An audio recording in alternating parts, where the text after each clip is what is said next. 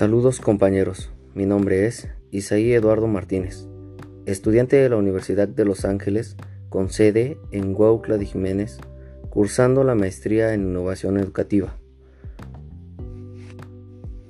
La asignatura corresponde a formación continua, asesorada por la doctora María del Rosario López Cernas. Bien, hablaremos acerca de la importancia de la formación continua en la enseñanza del profesorado basada en tres lecturas. Bien sabemos que al paso del tiempo, la educación ha sufrido grandes cambios y por ende, la formación docente debe estar en constante actualización. Pues, al hablar de formación continua, nos referimos a la mejora de la enseñanza y de los aprendizajes del alumnado María Teresa González, 2017, explora posibles influencias del desarrollo profesional en la práctica docente y en los aprendizajes del estudiando. Bien, pues la lectura pedagógica, al igual que diversos autores como Caena, Hammond, Escudero, Timperley y otros más, han insistido en que la formación continuada o el desarrollo profesional habría de contribuir a que los docentes adquieran y desarrollen determinados aprendizajes que propicien una mejora de su práctica y en consecuencia de la experiencia escolar y de los aprendizajes del alumnado. Se sabe que es una investigación muy amplia, en donde intervienen múltiples factores que no corresponden a los programas de formación docente y se requieren diseños de investigación sofisticados. Busquets 2002 establece la necesidad de evaluar el desarrollo profesional de los docentes retomando cinco aspectos importantes.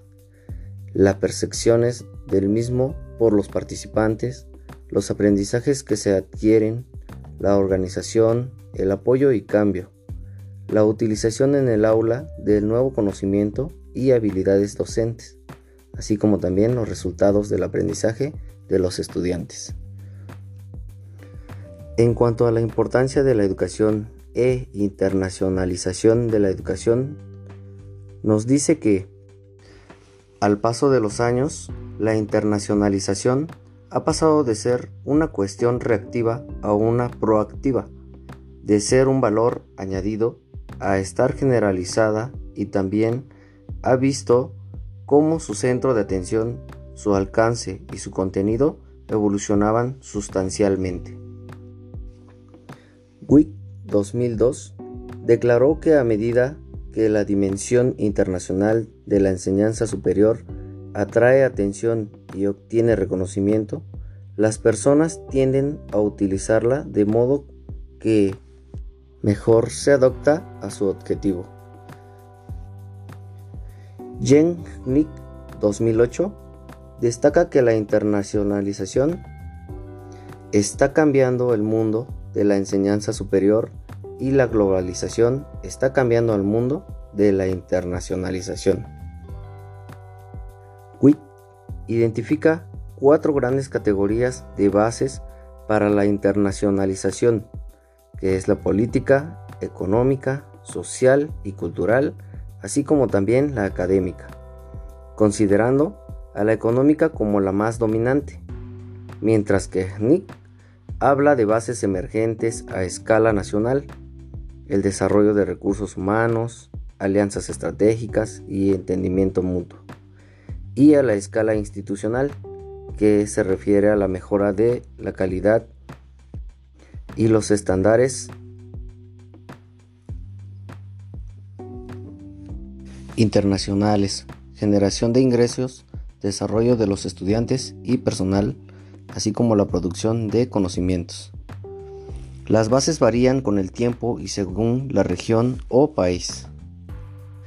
En cuanto a importancia de tendencias globales de la educación superior en el contexto mexicano, según Ferreira 2017, el acceso a la educación es un proceso complejo, el cual se desarrolla con base a las políticas aplicables y los criterios para la selección, en donde deben ser pertinentes. Ferreira nos dice que para generar un verdadero progreso en la educación superior se requiere una visión estratégica integral en donde se tome en cuenta el desarrollo tecnológico y la formación integral del individuo. Otro factor de gran relevancia es la pertinencia de los programas educativos, los cuales son diseñados para la intervención por parte del profesional y se fundamentan en las prioridades del entorno. El logro de los aprendizajes dependerá en gran medida de las estrategias formativas empleadas por el docente, así como la disposición del alumno en la construcción de su aprendizaje. Pues de esta manera finalizo con la frase, enseñar no es transferir conocimiento, sino crear las posibilidades para su producción o su construcción. Quien enseña aprende a enseñar y quien enseña aprende a aprender. Paulo Freire. Muchas gracias.